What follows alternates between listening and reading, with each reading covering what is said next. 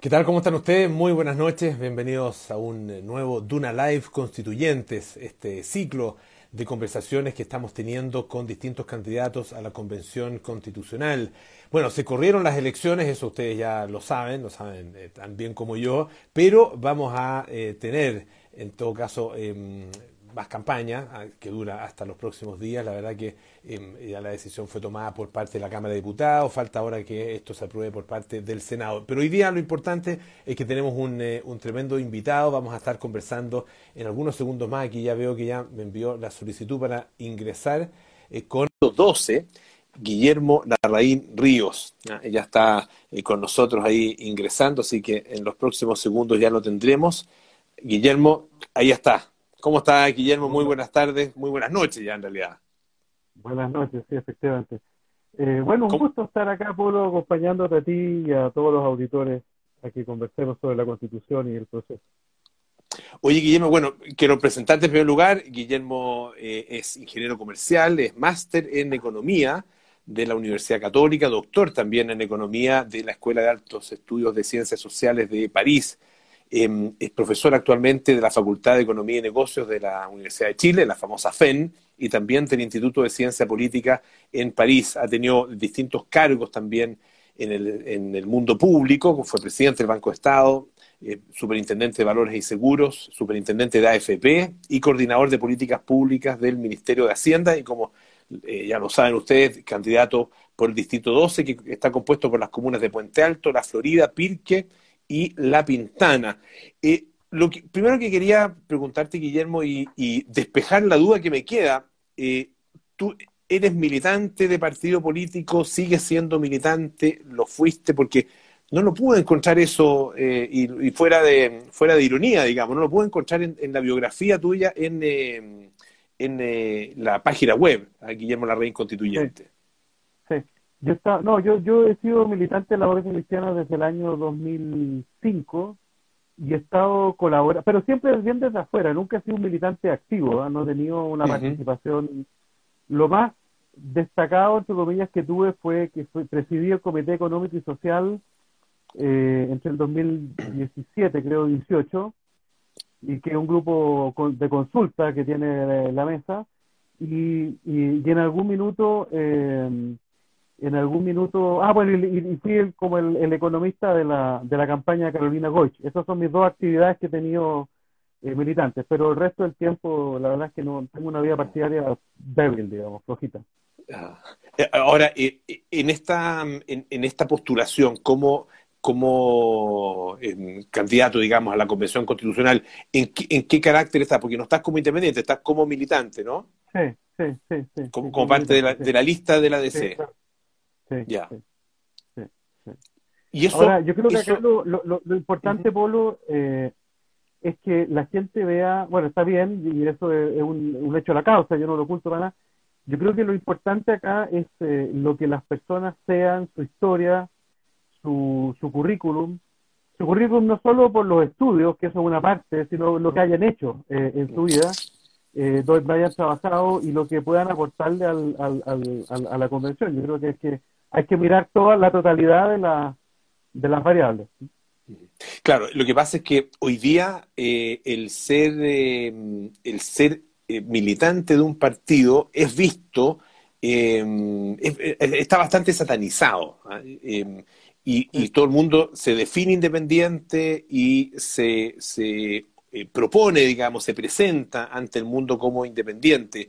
Eh, por lo mismo, por, eso, por eso partía por preguntarte eso, para, para eh, no solo eh, dejar bien asentado, digamos, cuál es tu, cuál es tu posición, sino que además el, plantearte ese tema, ¿ah? ¿qué significa ser militante, qué significa ser independiente? Pero fíjate que es curioso porque cuando uno le pregunta a, a los más fervientes partidarios de la independencia que ellos imaginan un Congreso futuro o un Parlamento futuro en función del régimen político que elijamos, eh, con o sin partido, y todos te dicen que con partido. Mm. O sea, el único, el Congreso que hoy día funciona entre comillas sin partido es el venezolano, porque en la práctica tiene un solo partido, casi en los hechos tiene un solo partido, una oposición muy débil. Pero la verdad es que los, los países decentes, los países a los cuales nos queremos, nos queremos parecer, los países a los cuales admiramos, todos tienen en sus congresos una cantidad grande, enorme, de, de, partidos políticos. Y mm. lo que, el problema es que nuestros partidos políticos se han regido. Hay, hay, hay prácticas que son malas y, que y, en, y, en, todos los partidos, no un problema de unos de otros, en todos los partidos ha habido corrupción, ha habido... Eh, entonces yo creo que en, eso no, no tenemos que equivocarnos, yo eso lo veo, lo converso con la gente, yo soy crítico de, de ello incluso dentro de la democracia cristiana, eso no tengo ningún, ninguna duda en reconocerlo. Pero distinto es pensar que vamos a construir una democracia sin partidos, eso no existe. ¿ah? El que pretendió hacer algo como eso, en alguna forma era Pinochet, Pinochet le cargaban los partidos políticos. Ah, entonces, yo creo que los independientes tienen que decir, eh, me parece que es legítimo pedirle que se manifiesten si ellos se imaginan una democracia con o sin partidos. Y, acá hay partidos que han cometido errores, pero que han cometido aciertos también. Y yo creo que el, regreso a la democracia eh, se debe fundamentalmente a los partidos que luego eh, formaron a la, a la concertación, que hubo, hubo, muchos problemas, pero que tienen un pasado del cual también sentirse orgullosos. A, propósito de eso, eh, ahondemos en, en, ese pasado, en, eso, en estos 30 años. Eh, no todos obviamente fueron gobernados por la, por la concertación, pero sí una, una parte muy importante de todo ese periodo. ¿cómo, ¿Cómo te paras tú frente a, ese, a esa etapa de nuestra historia? Yo creo que se hizo, si nos centramos, por ejemplo, en los acuerdos de la transición, de finales de la dictadura, ahí uno los mira hoy día eh, tal como mira el famoso dedo del lago, ¿se acuerdan ustedes el famoso dedo del lago? Yo esto lo conversé con el presidente Lago y él le muestra ese video a sus nietos y los nietos le quedan mirando con cara de ¿y eso que tiene de espectacular? Mm. Porque efectivamente se pierde el contexto del dedo del lago. El, dedo del lago fue brutal. Lo que pasa es que uno no se imagina hoy día, y la juventud no se imagina lo que es un régimen dictatorial.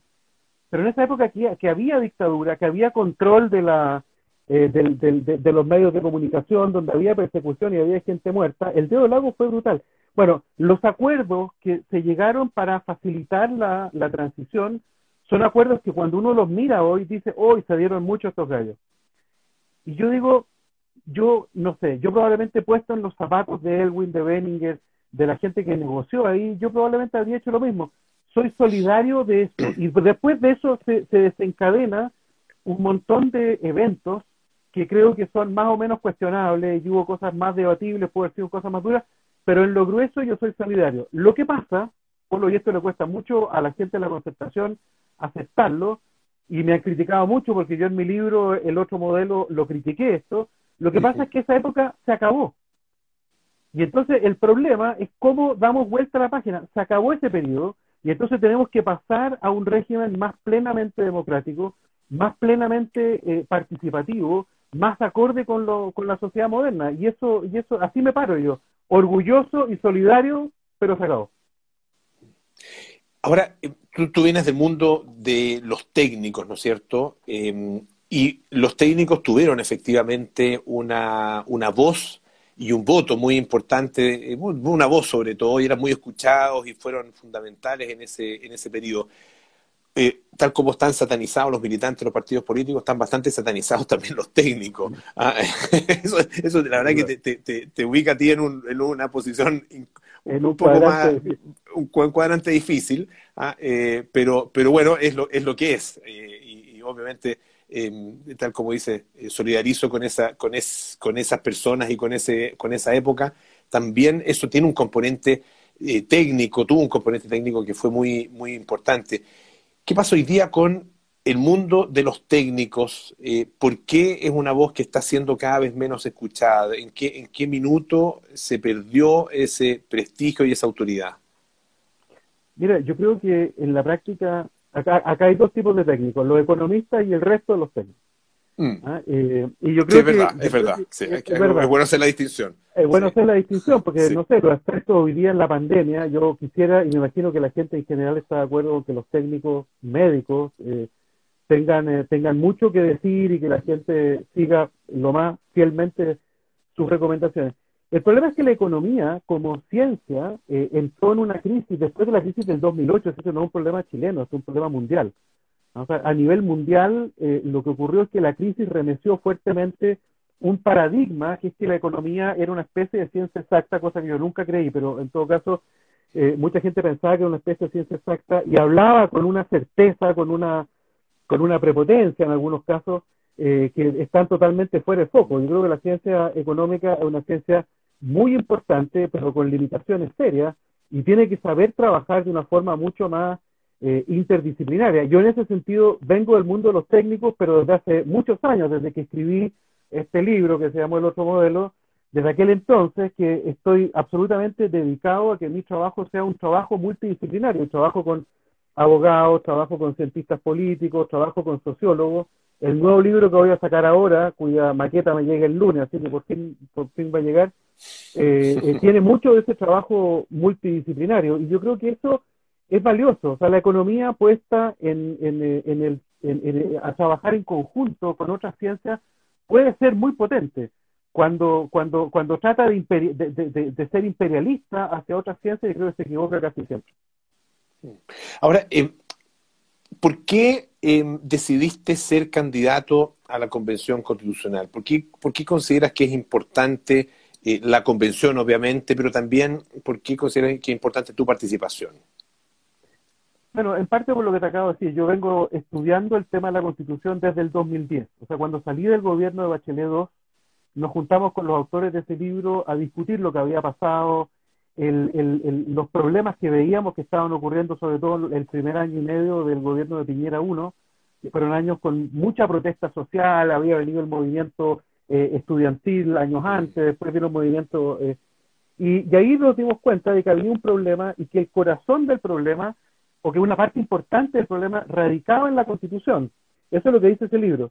Eh, y desde entonces, la verdad es que lo, no, he, no, he, cesado de seguir estudiando el tema, organizando en la universidad periodos enteros, mucho antes, estoy hablando del 2014, 2015, los bienes constitucionales en la, en la Facultad de Economía y Negocios de la Universidad de Chile. Eh, luego echamos a andar un centro de, de, de Derecho y Economía que tiene como eje el tema de la Constitución. Me puse a escribir un libro que es el que te acabo de mencionar, que habla justamente de la Constitución. Hago un curso en la Facultad de Economía y Negocios que se llama justamente Los límites del Estado y el mercado, el mismo que hago en Francia, en el Instituto de Ciencia Política.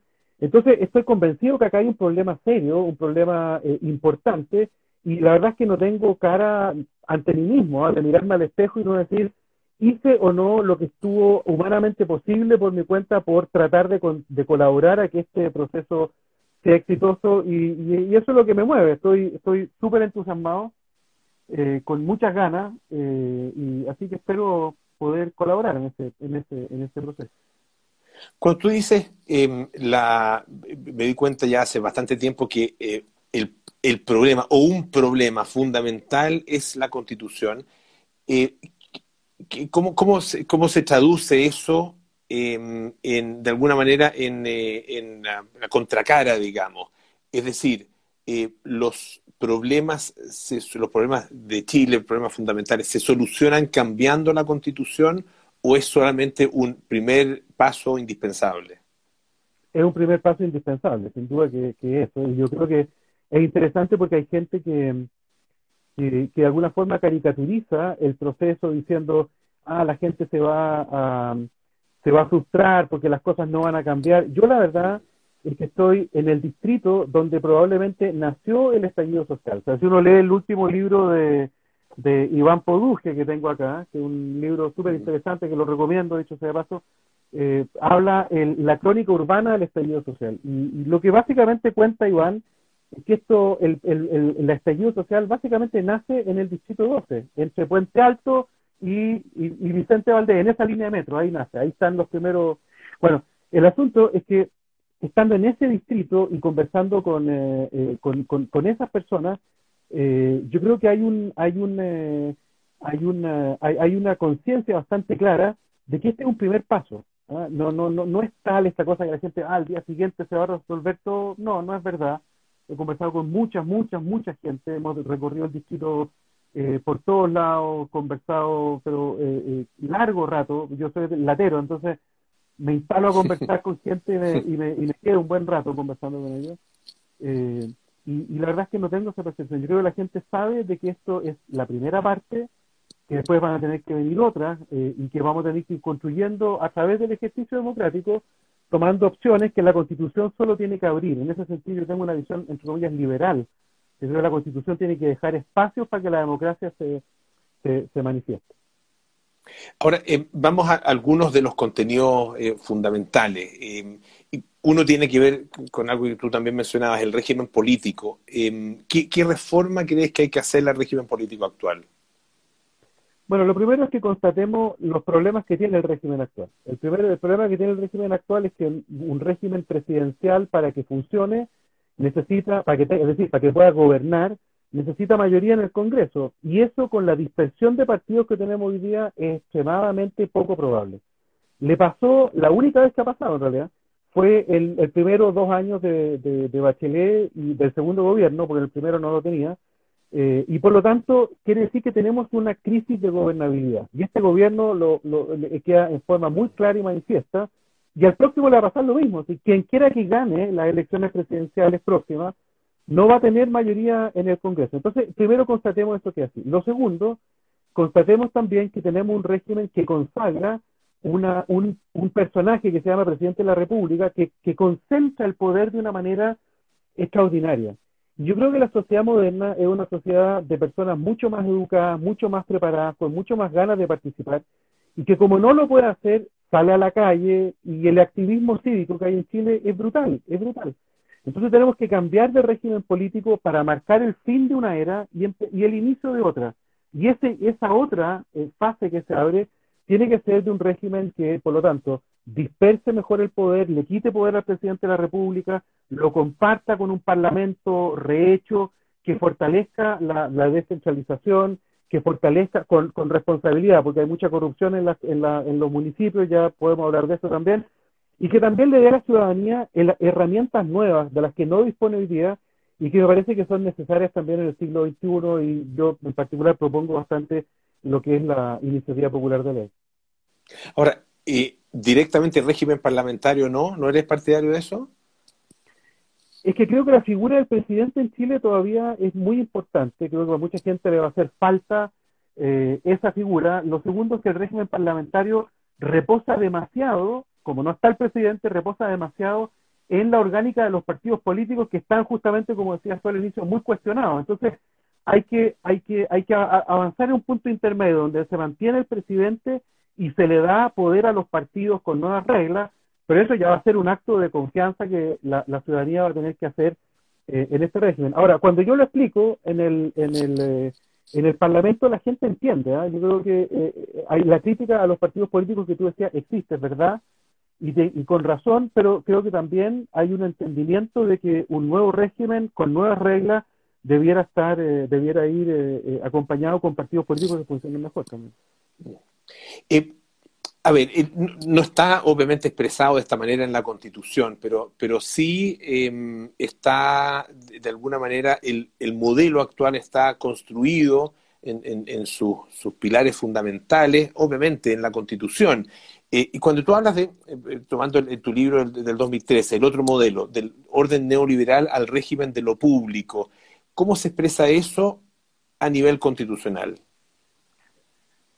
Mira, yo soy partidario, como no soy abogado, entonces yo prefiero no, no decir cómo se va a manifestar eh, esto en el problema constitucional. Yo creo que lo que hay que tratar es de entender cuál es el problema, mm. y una vez que mm. entendamos el problema y cuáles son los mecanismos de solución, luego decimos qué es lo que hay que cambiar. Pero primero hay que discutir el problema. Yo creo que el, punto es que por, por la forma en que fue hecha la constitución del 80, por el régimen eh, por, por, el pasado chileno, que fue muy traumático en materia de derecho de propiedad, fue muy traumático también, y hay que reconocerlo, ¿no es cierto?, en un abuso de la presencia del Estado en un montón de sectores. Hay que recordar que en Chile el Estado era dueño de cadenas de hoteles, de cadenas de hoteles, no estoy hablando de la siderúrgica Guachitato o de Entel, que uno podría, o de Codelco, que uno podría pensar que son empresas estratégicas. No, era dueño de cadenas de hoteles y otras cosas menores. Entonces, el Estado se sobregiró en su presencia en la economía, eso es verdad. Eh, fue muy traumático el tema de la reforma agraria eh, y de la y de la, y la experiencia del gobierno del presidente Allende, entonces, en materia de derecho de propiedad. Entonces, la constitución, y además agrégale la Guerra Fría. Entonces, la constitución chilena es muy, eh, muy, trata de, justamente de, de por la vía constitucional resolver todos esos problemas, y que es una mala idea, porque es la democracia la que tiene que hacer eso, no la constitución. Pero como no había democracia, entonces se, hizo a través de la constitución. Yo creo que eso es un problema. Entonces lo primero es que no hay que tratar de imponer una especie de Jaime Guzmán a la menos uno. ¿ah? Acá no se trata de nuevamente, ahora impongamos un modelo distinto. No, yo creo que hay que imponer condiciones razonables para que la alternancia en el poder de partidos de, más o menos de centro, izquierda, de centro derecha o derecha e izquierda vayan pudiendo moldear un modelo que finalmente va a ser el que nos hace más o menos felices. Yo creo que hay que avanzar, avanzar por ahí. Y en ese contexto va que, vamos a tener que ir limando algunas cosas. Por ejemplo, todo lo que tenga que ver con los derechos sociales, vamos a tener que tratarlo distinto, porque el derecho social eh, es un compromiso del Estado distinto del compromiso que tiene el Estado para que se produzca eficientemente la distribución de lápices.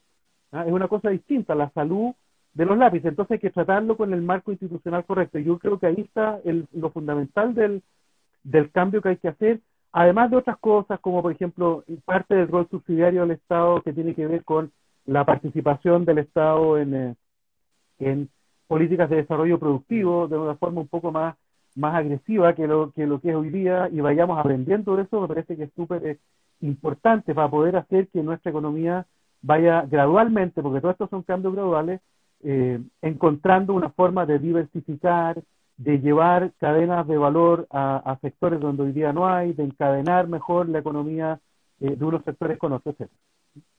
Claro, es interesante lo que tú dices, porque yo creo que la mayoría de las personas tienen el concepto de que todo eso que tú estás eh, describiendo eh, con, respecto a, un modelo de desarrollo, modelo económico, ¿no es cierto?, incluso modelo social, está contenido o es parte de la Constitución. Tú dices, eh, lo que tiene que definir la Constitución de alguna manera es, es el funcionamiento de la democracia y, los derechos que se van a, respetar ¿no? y garantizar.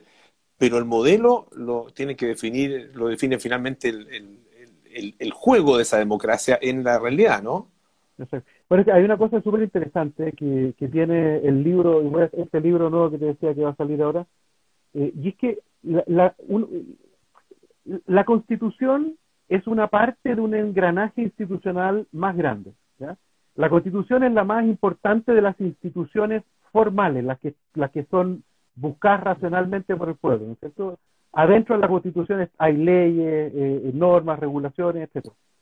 Pero hay una cosa que excede todo esto y, que son las normas informales, ¿ah? nuestras creencias, nuestros temores, nuestra historia. Toda esa cuestión afecta. Entonces, el punto es que, por eso yo digo que hay que tener paciencia, porque eh, el marco institucional va a ir reflejando a través de la democracia esos temores. Tenemos que aprender que podemos tener, por ejemplo, un margen, eh, un, un, un, un, margen donde el Estado pueda cumplir un rol positivo, como lo ha cumplido en un montón de países donde el, rol, el Estado juega un rol importante en la industrialización, en Taiwán, en Corea, en Malasia, con distintos niveles de éxito, pero, pero un rol importante que en Chile no se juega. Tenemos que aprender a eso. ¿ah? Y para eso el Estado tiene que ensayar, tiene que experimentar. Eso hoy día la Constitución básicamente no lo permite. Y no lo permite en parte porque está en nuestro ADN, en nuestro pensamiento, en nuestras creencias, que eso, eh, que eso no sea así. Entonces hay un engranaje, hay una, una, una especie de causalidad doble de nuestras creencias a la Constitución y de la Constitución a nuestras creencias en un proceso que es de aprendizaje. Por eso que hay que, hay que esperar a que esto sea un proceso gradual. La, el, concepto de Estado social de derechos te, te representa, y si es así, qué, qué, qué significa, ah, eh, en qué se traduce en términos constitucionales. Que, es un concepto que, usan, han usado, de hecho, acá en, nuestras conversaciones varios de los candidatos. Varios, sí, varios. Yo creo que es la figura que está como ganando más, más, eh, más fuerza. Eh, yo, sin ser un experto en esa definición, no, no, no la he visto, me representa en el sentido que, en primer lugar, el Estado está para servir a la sociedad, no para servir a la economía, está para servir a la sociedad. Entonces tiene que generar, por supuesto que la economía es importante porque la sociedad tiene que vivir de algo y vive de la economía. Entonces, la economía es un instrumento, no es un fin, es un instrumento. Y por lo tanto, esa definición a mí me parece, me parece adecuada. y de derecho, porque efectivamente necesitamos que haya un marco legítimo, esto es muy importante, un marco legítimo que limite comportamiento, y eso es lo que hace el derecho. El derecho lo que fija son, eh, fija límites, ¿no es cierto?, en el derecho penal, en el derecho administrativo, fija límites donde los individuos y las organizaciones vamos desplegando nuestras diferentes eh, estrategias y nuestros modos de vida, pero tiene que ser dentro de un marco, un marco legal claro, bien hecho, transparente, donde no haya, donde no haya abuso, donde no haya, eh, donde no haya eh, corrupción. y eso yo creo que es lo que yo entiendo por Estado Social de Derecho y que me parece que es muy bueno para el país. Permite hacer muchas cosas, permite soñar muchas cosas que son importantes para el país y llevarlas a cabo de buena forma. Claro, muchos entienden eh, algo, algo distinto eh, y, se habla de Estado social de derechos ah, en, plural, digamos, eh, y ahí se hace la lista, ¿no es cierto? La lista de la que algunos, algunos llaman la famosa lista de supermercados, de cuáles son esos derechos que el Estado debe garantizar. Ahí está, obviamente, y bueno, desde los más fundamentales como el derecho a la vida, pero también derechos sociales, los los eh, denominados derechos sociales, como la salud, la educación, la vivienda, eh, las pensiones, el salario, eh, que, cómo, cómo em, debe estar em, esos conceptos y esos elementos, cómo deben estar em, reflejados en la Constitución y, y, de qué manera se garantiza a partir de la Constitución que esos derechos sean efectivos para la población. Mira, yo un, un, capítulo del libro nuevo eh, habla justamente de los derechos y hace un poco la historia de los derechos. Y una cosa que, que es bien interesante que cuando tú lo miras en el tiempo, porque uno tiene la impresión de que el mundo partió ayer, pero este mundo partió mm. hace mucho tiempo. Mm. Entonces, retrocedamos casi 200 años al, al momento, ya casi 200 años, de hecho, al momento en que se creó el Instituto Nacional. El Instituto Nacional, cuando tú miras su carta, al menos la que tenía en su minuto cuando se creó, no tenía como aspiración que la educación fuera un derecho del pueblo, no era un derecho social la educación cuando se crea el Instituto Nacional. El Instituto Nacional se crea para educar a la élite que iba a tener que gobernar el país. Para eso se creó el Instituto Nacional. Hoy día uno entiende el Instituto Nacional de una forma distinta, está pensado para otra cosa. Hoy día decimos que el Instituto Nacional debiera servir como un liceo de excelencia al cual vengan los mejores estudiantes de, de todos los sectores, ¿no es cierto? pero es justamente porque la educación la estamos pensando como un derecho social. Entonces, el derecho social cambia, es dinámico. A mí lo que me asusta de un listado de derechos eh, que pueda ser muy largo o muy detallado es que desconozca el hecho de que los derechos sociales son por naturaleza dinámicos. Y como yo quiero que esta constitución dure 50 años, y yo propongo que nos pongamos eso como meta, para que no tengamos una crisis constitucional, al menos en el corto plazo, lo que nos queda a ti y a mí de vida, que al menos no nos toque pasar otra vez por lo mismo. Entonces, necesitamos 50 años de horizonte y por lo tanto tenemos que dejar que la concepción de derechos sociales cambie, que vaya evolucionando. Por ejemplo, Internet. Internet, yo creo, yo lo miro en La Pintana, por ejemplo, en La Pintana hay áreas de, de, la, de la comuna donde no llega Internet.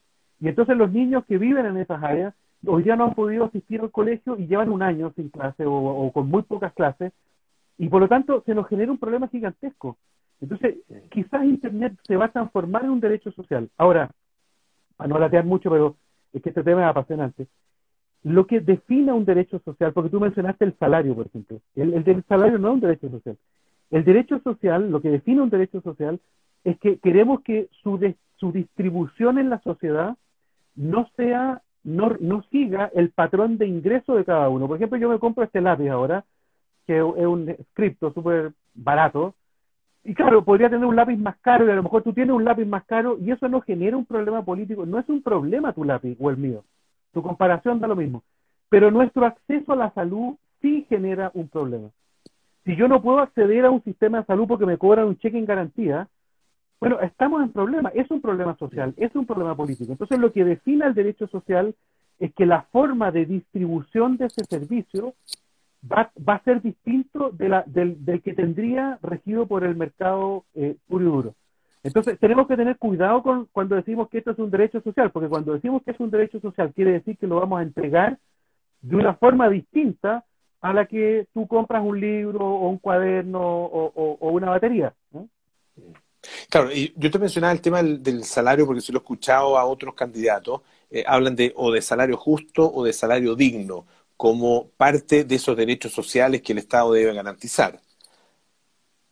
No, yo no creo, yo no creo que eso sea parte de un derecho social. Uno puede poner así como aspiración de que efectivamente el salario sea digno, eh, para que luego alguna ley defina dignidad como, como algo parecido a, no sé, a, la línea de pobreza, un poco más arriba, cosas así. Eso, eso puede ser, pero eso no es un derecho social, eso puede ser explicitado como un derecho, una, una aspiración, pero la Constitución no lo puede hacer, esto es bien importante, la Constitución no tiene forma de, garantizar que estas cosas ocurran y por eso que es tan importante el proceso político posterior. Porque la Constitución, por ejemplo, no va a asignar presupuesto. Nosotros no podemos decir el derecho a la vivienda, entonces como, como, como estamos de acuerdo en que tiene que haber una noción de derecho a la vivienda digna, entonces le vamos a dedicar eh, tres mil millones de dólares a la vivienda. No, eso no lo podemos hacer, no está dentro del marco de lo que puede hacer la constituyente. Eso lo hará la democracia, que recibirá como señal, ¿no es cierto?, de que nos interesa que la gente viva dignamente en su vivienda y que no haya y que no haya hacinamiento y que tendremos que tomar las medidas que, que corresponda para que así sea, pero, pero, pero no tenemos capacidad de movilizar recursos nosotros. Pasa lo mismo con el sistema previsional, em, eh, es lo, que se pueda definir en la Constitución eh, finalmente em, eh, eh, no, no, no, no, va a, a, tocar en detalle, digamos, lo que, lo que realmente va a existir como sistema previsional, el, ¿qué, es lo que, qué, es lo que lo propiamente constitucional de, el, de, nuestra crisis, ¿no es cierto?, con las pensiones y qué es lo, lo, no constitucional y que debe ser corregido finalmente por la política o por, por, por el trabajo de la política, digamos el sistema la crisis del sistema previsional muestra la crisis política, porque justamente lo que no hemos podido hacer ya en prácticamente tres gobiernos, porque esto partió con Piñera 1, siguió con Bachelet 2 y sigue ahora con Piñera 2, es que los gobiernos no pueden gobernar porque no pueden tomar decisiones. Esto prueba el, el, ejemplo que te di más teóricamente al inicio de que tenemos un problema con el régimen político que hay que resolver, porque la gente lo que está, yo diría, eh, es que no se tomen no se tomen decisiones, por último, para experimentar lo que un determinado gobierno considere que es bueno para el país. Pero yendo al tema previsional, yo creo que es malo que la Constitución defina una, una forma particular de entregar las pensiones, como también es malo que defina el sistema de salud, que la Constitución actual sí tiene. Pero volviendo a pensiones. Entonces, yo creo que la Constitución tiene que considerar tres principios que cuya, que son yo diría los requisitos básicos que tiene que tener cualquier sistema previsional. Primero, un criterio de suficiencia. Es decir, eh, debemos tener la aspiración de que las, las pensiones que otorgue el sistema de pensiones chileno sean suficientes para que la persona pueda vivir una vida digna entre la vida pasiva, la, vida activa y la vida pasiva. ¿Qué es lo que será suficiencia? Dejemos luego que las leyes lo vayan, eh, lo vayan viendo en función de los recursos.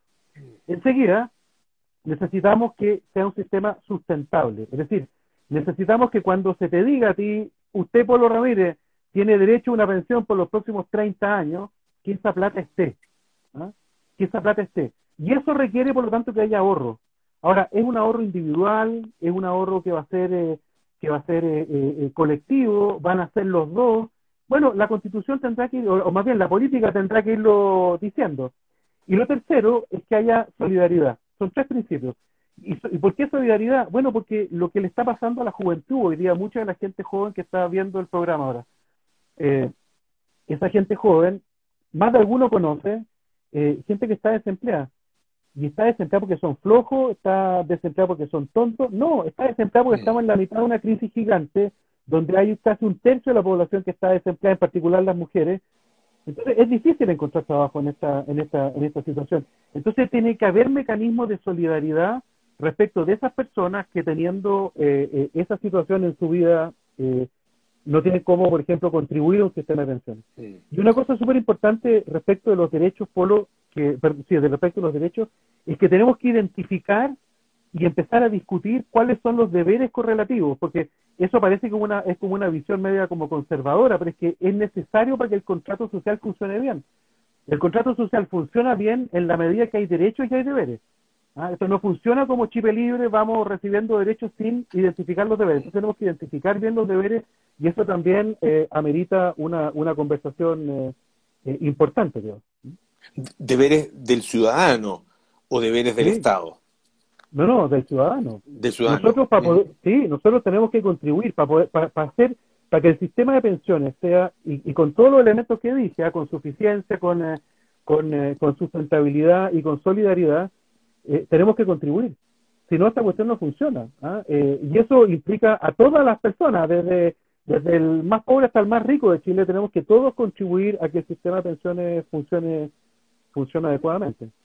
¿Dónde crees tú que van a estar los, los grandes eh, nudos que hay que desatar dentro de la Convención Constitucional? Mira, el principal que yo que yo pretendo eh, eh, concentrar mi atención es en el régimen político porque creo que es el principal de todos, porque toda la discusión de derechos es una discusión que es súper importante, ¿ah? pero, pero creo que su materialización es importante que ocurra, o sea, no podemos ofrecer derechos que después no ocurran. Y por lo tanto tenemos que tener un buen sistema político que materialice esos derechos. Eso, eso es lo principal, yo diría. Y creo que destrabar un buen régimen político va a ser una tarea titánica, porque hay gente que quiere, que tiene mucho temor a un cambio de régimen político y hay que ver cómo logramos eh, hacer eso. Hay gente que quiere eliminar el Senado, yo soy partidario de mantener el Senado, eh, etcétera. Entonces creo que ahí hay un tema que es, eh, que es bien, que, es bien importante. A nivel de los derechos y de los principios, yo creo que va a haber discusiones importantes, pero que todavía están un poco eh, sumergidos porque no hemos, no hemos llegado a, discutir niveles de detalle. Como son tantos los candidatos y pocos los periodistas, entonces cada vez que tú entrevistas a una persona tienes que preguntarle por cosas muy amplias. Pero necesitamos entrar al debate, al, al, al, área más chica. Por ejemplo, en, en, pensiones, por ejemplo, en temas de seguridad, por ejemplo, en, tema, en, temas de, de, salud, en temas de plurinacionalidad. Cada una de esas cosas hay, hay un nivel superficial en el cual estamos mucha gente estamos de acuerdo, a nivel superficial. Pero hay que entrar a la segunda o tercera derivada, o en el agua, por ejemplo. Entonces, ¿cómo hay que entrar luego? Y yo, en cierta forma es bueno que se haya postergado el, el, el periodo, el periodo de, elecciones para darles la oportunidad a ustedes, sobre todo, que, que puedan ir ayudándonos a ir identificando más las cosas que en realidad son problemáticas de las que no. Yo lo traje un programa de televisión con un periodista súper destacado que en algún minuto de la entrevista dice, ya, pero ¿en qué se diferencian ustedes? Habíamos tres personas de, de, listas mm. distintas y costaba ver la diferencia. Y, y eso tiene que ver con que estamos trabajando todavía en un nivel bastante superficial donde todos podemos decir que estamos de acuerdo con la plurinacionalidad, que estamos de acuerdo con el diálogo social, que estamos de acuerdo con, ah, con que el agua es un derecho mm. humano, etc. ¿ah? Tenemos que entrar al detalle para ver dónde están las diferencias.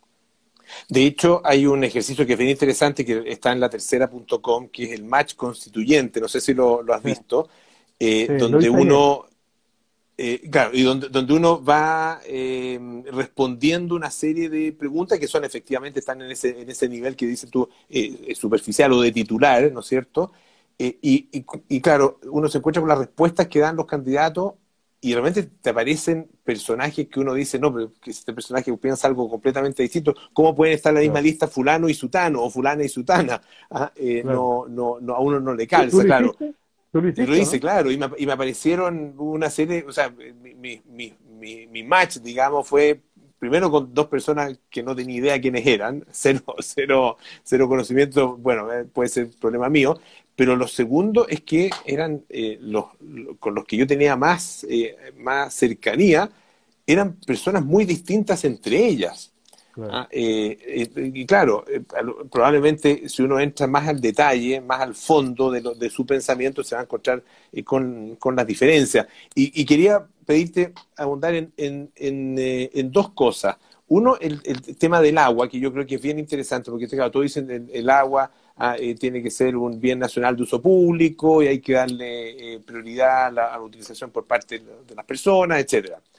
Pero eso, eso en, en, lo concreto tiene expresiones que pueden ser muy distintas. Y lo otro sobre la, la definición de, de, nación, ¿no es cierto? Y esta plurinacionalidad eh, pluriculturalidad, que como también lo expresan otros. Vamos, vamos primero con el tema del agua. Ya. Eh, mira, el tema del agua. Yo creo que este es un tema, primero que todo, fascinante. Eh, yo me he dedicado a estudiarlo bastante. Hay un capítulo en el libro, estoy haciendo la alta publicidad del libro, pero hay un capítulo en el libro entero dedicado al agua. Eh, entonces lo he estudiado. Mira, yo creo que hay que poner eh, la discusión en el contexto adecuado. Y el contexto adecuado es el de cambio climático y de, y de la posibilidad, el riesgo, yo diría, que no sé cuán probable es, pero es un riesgo en todo caso que antes no existía, de que eh, zonas enteras de Chile enfrenten una desertificación y por lo tanto una escasez de agua grande y que no es la zona de, no sé, del, del norte grande, ¿ah? Estamos hablando de mm. Santiago, estamos hablando de Valparaíso, estamos hablando de grandes urbes que corren el riesgo de eh, verse enfrentadas a un problema de eventual eh, racionamiento. Y esa es la verdad, esa es la verdad. Todo indica que va para allá. Eh, ahora estaba pasando recién al lado de un lugar de aguas andinas que tiene un, gran lechero grande de aguas andinas donde advierte que hay un problema serio con el agua. Entonces, el problema con el agua es un problema de verdad. Y por lo tanto, eh, yo estoy de acuerdo con que el agua, hay que ratificar el hecho de que el agua es un bien nacional de uso público, por la razón de que creo que en situaciones de estrés hídrico, que son probables, el Estado tiene que tener la herramienta, esa herramienta disponible, porque puede tener que utilizarla para racionar el agua de formas que no son las actuales. ese es el verdadero problema, yo Entonces, eh, entonces creo que uno tiene que pensar el agua desde en, dos situaciones distintas. En situaciones de normalidad hídrica, que hay, eh, porque además el agua, una cosa que eh, después de estudiarlo a uno le queda claro, pero no es tan obvio para la gente, el agua se define por cuenca. Entonces no hay un, entre comillas, mercado del agua. En Chile hay 103 mercados de agua. Entonces necesitamos que cuenca por cuenca uno vaya haciendo un ejercicio de ver si hay situaciones de estrés hídrico o no. Y eso en parte tiene que ver con la cantidad de agua que efectivamente esté disponible y en parte con la cantidad de personas o de actividad económica que requiere esa agua. Entonces es distinto, a lo mejor el Valle del Maipo tiene bastante agua, pero es que resulta que hay una ciudad de 8 millones de personas que necesita abastecerse de agua, entonces no es suficiente, Claro. Entonces hay que, hay que, hay que distinguir esas dos cosas. En lo, en lo que se refiere a las condiciones de normalidad hídrica, yo creo que tenemos que, eh, el, el, el, mecanismo de los derechos de agua, yo creo que funciona relativamente bien. ¿ah? Se puede mejorar porque hay mucho acaparamiento y porque y, en ese sentido se puede, se puede mejorar, pero funciona relativamente bien. El problema tiene que ver con las situaciones de estrés hídrico. Hoy día la, la institucionalidad básicamente dice que el presidente de la República, con una, con una información técnica, con un decreto técnico, puede decretar sequía. Pero sin embargo, a los seis meses tiene que sacarlo, independiente si la información técnica sigue validando la sequía o no. Y esto es porque está pensado, y así lo dicen los documentos, por ejemplo, de libertad y desarrollo, está pensado para que el ajuste al final del día se haga vía precio, vía mercado. Entonces, si hay un problema de estrés hídrico, hay que disminuir la demanda y la forma de disminuir la demanda es que suba el precio para que la demanda caiga. En el agua eso no es viable porque los que no van a poder pagar ese precio son los más pobres. Entonces tenemos que buscar una forma de estructurar el, el racionamiento de agua en situaciones de estrés hídrico que sea políticamente legítimo. Y eso pasa por una forma de gobernanza que no, no va vía precio. Entonces, yo tengo una propuesta de reforma a la institucionalidad del agua que da cuenta de esta cuestión, que requiere que haya información científica de primer nivel. De hecho, yo hablo, hablo de una especie de banco central del agua. Creo que es tan grave el problema que yo creo que hay que poner la institucionalidad del agua casi en la Constitución. Estoy cada día más convencido que tiene que estar en la Constitución o, los principios de eso. Por ejemplo, que haya información científica de primer nivel, cuenca por cuenca, para no poder, para no caer en la deslegitimidad que implica la discusión que si yo digo que hay más agua o que hay menos agua. Tiene que ser como el Banco Central, porque cuando el Banco Central de Chile dice, oye, la inflación va a ser 5,2, la gente dice, ah, chuta, la inflación va a ser 5,2. Todas las expectativas se ajustan a lo que dice el Banco Central. Acá hay que hacer lo mismo con el agua. Cuando esa institucionalidad diga que hay una cuenca que tiene un estrés hídrico del 30%, quiere decir que hay que consumir menos 30% menos agua. Y tenemos que hacerlo todo, o, alguna combinación de ese tipo, ¿te fijas? Chile, ¿cómo debe ser definido a tu juicio? ¿Como un Estado plurinacional y qué, implicancias tiene eso? Ya, entonces yo creo que eh, efectivamente hay un tema con la, con la plurinacionalidad que me parece que es bastante, que es bastante clara. Yo acá eh, represento bastante o pretendo representar bastante lo que, lo que se piensa en mi distrito, porque acá hay que mezclar dos cosas, ¿no es cierto? La, el, entre comillas, el liderazgo que uno pueda ejercer, por ejemplo, en el agua, yo estoy tratando de ejercer un liderazgo porque lo he pensado, y entonces voy, voy adelante, si tú quieres, de la opinión. En materia de plurinacionalidad, yo quiero decir, francamente, que acá voy con mi distrito. ¿ah? Mi distrito hoy día es un distrito que, lo primero, en La Pintana es donde está la comunidad mapuche más, más numerosa, que vive en muy buenas relaciones con el resto de, la, de la comunidad que no es mapuche. Entonces es falso de que hay una que haya una que haya un conflicto así que sea que sea inherente a la existencia del pueblo mapuche o, de los inmigrantes. Eso no es así. Eh, pero sí hay un reconocimiento, hay una hay una demanda por respeto cultural. Y eso yo creo que tenemos que tomarlo en serio, porque además estamos perdiendo eh, enormes, eh, enormes eh, riquezas que tienen, con, con, que tienen que ver con la cultura mapuche. Y yo creo que eso es una tontera que el país no tiene que dejar que, que siga. Entonces yo, yo estoy por la plurinacionalidad. Yo estoy por la plurinacionalidad, reconocer que es una, que es una nación, como como en Francia se reconoce que los bretones son una nación y son una nación los catalanes. Ahora, ¿cómo lo vamos a llevar luego a la estructura administrativa del Estado, yo no soy partidario de avanzar hasta las autonomías españolas. Yo creo que los pueblos españoles están, están eh, arrepentidos de haber ido tan lejos en su demanda de autonomía, porque más bien lo que hay que buscar es cómo, una, cómo vivimos en la diversidad. Ese, ese es el objetivo. Tenemos que mm. estar integrados en la diversidad.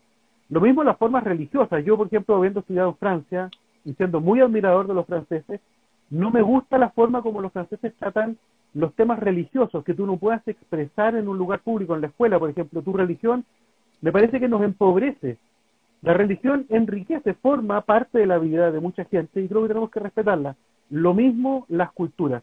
Tenemos que reconocer que en Chile hay, hay eh, eh, culturas distintas, que es una nación que tiene, que tiene, tiene una lengua, que tiene una cultura, una cocina, que tenemos que aprender a valorar.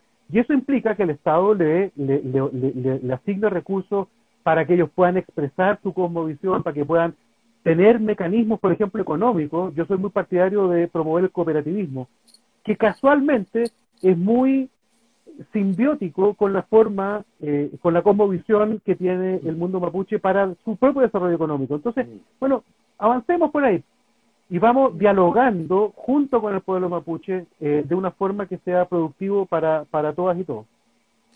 Esa, esa visión eh, eh, y esa, esa definición, ¿de qué manera se puede, de qué manera se hace cargo de la, de, la crisis que hay en la Araucanía?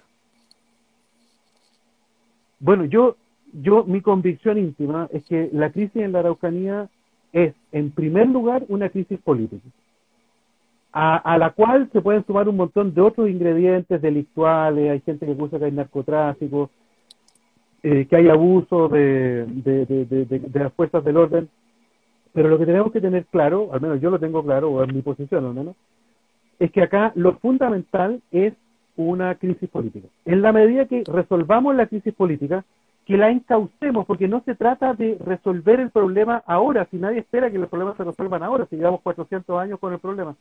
Pero en la medida que lo logremos encauzar, dignificando al pueblo mapuche, dándole herramientas para que puedan desarrollarse, dándole instrumentos para que puedan, eh, con su propia visión, no adoptando la que nosotros queramos, sino que la que ellos mismos quieran eh, ir adoptando, entonces yo creo que el encauzamiento de esa crisis política va a resolver buena parte del problema. El recibo del problema podrá ser, podrá ser tratado con más legitimidad que hoy por las fuerzas del orden. Hoy día el problema es que se está tratando de mandar al ejército, imagínate, que mandar al ejército para resolver un problema sin haberse hecho cargo primero del problema político.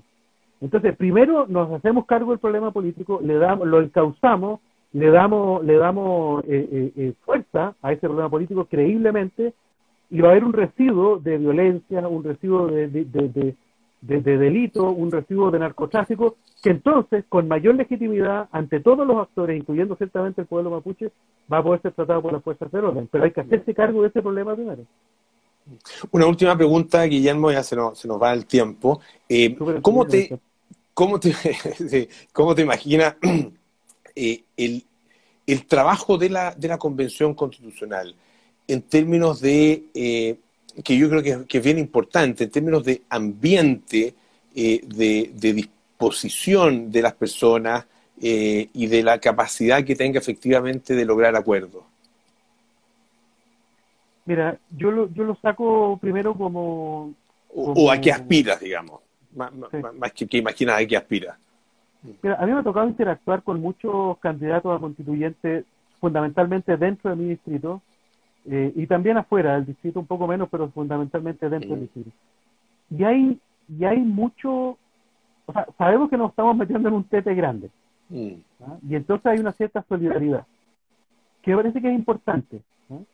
Y es crucial que esa solidaridad, que es la que nos va a llevar justamente a tratar de, encontrar eh, acuerdos, no sea interferida por intereses externos. ¿Qué intereses externos van a haber acá? Uno, los partidos. Los partidos van a verse tentados, algunos al menos, van a verse tentados de interferir esto y tratar de ordenar a sus huestes. Yo creo que es una pésima, una pésima idea. Yo creo que los partidos tienen que confiar en la gente que nombraron. En mi caso, a mí me nombró la democracia cristiana. Yo adentro de la Constitución, lo digo, de la Convención, lo digo desde ya. Yo voy a actuar en conciencia y podré, podré tener espontáneamente más, más, más afinidad con alguno de los miembros de, del partido o de la coalición, pero reconozco que tengo, tengo, tengo además mucha simpatía por mucha otra gente. Acabo de estar, justo antes de entrar acá, estaba en un, eh, en un conversatorio con Amaya Alves, de, que es de Frente Amplio, y la verdad es que fue una excelente eh, eh, conversación. Yo creo que con ella podríamos lograr, ella es candidata por Concepción, podríamos lograr grandes acuerdos, no veo por qué no. ¿Ah? Pero yo creo que es importante que quienes tienen capacidad de, interferencia política se abstengan y que, y que dejen que que, se, que, aparezcan los liderazgos internos dentro de la convención, van a ser liderazgos ratificados por los mismos constituyentes y que se vayan armando, armando las coaliciones que correspondan. La segunda gran fuente de interferencia es el gobierno. Y luego también el gobierno tiene que evitar intrometerse en esta, esta una conversación. Esta es una conversación que es constituyente y es autónoma. ¿ah? Entonces, eh, yo creo que tanto este gobierno, el actual, como el futuro, tienen que abstenerse, de, tienen que ser todos facilitadores. Que si necesitamos más apoyo, porque se requiere, qué sé yo, eh, mayor, eh, por, ejemplo, presupuesto para poder viajar a, a, regiones, porque la gente pide que vayamos a regiones y que digamos, ojalá que esté presente esa, esa disposición a financiar. Ojalá, si es que se requiere mayor apoyo técnico, que los partidos quieren organizar cosas, bueno, que lo hagan pero que no interfieran. Porque creo que eso puede ser muy destructivo del, buen ambiente que yo creo que hay hoy día entre los constituyentes y que espero que siga. Guillermo, te quiero agradecer muchísimo que hayas estado esta noche con nosotros. Eh, Guillermo Larraín, candidato por el Distrito 12. Eh, nada, mucho éxito y muy agradecido por esta conversación. la Ventana, San José de Marco y Saludos a Eso es. Eso es. Muchas gracias, Guillermo. ¿eh? Muchas gracias, Polo. Muchas gracias. Gracias. Y nosotros nos juntamos mañana eh, para un nuevo Duna Live constituyente con otro de los candidatos a la convención constitucional. Así que hasta mañana a las ocho y media de la noche aquí en arroba Radio Duna. Gracias Guillermo, gracias a todos los que estuvieron esta noche en esta conversación. Gracias.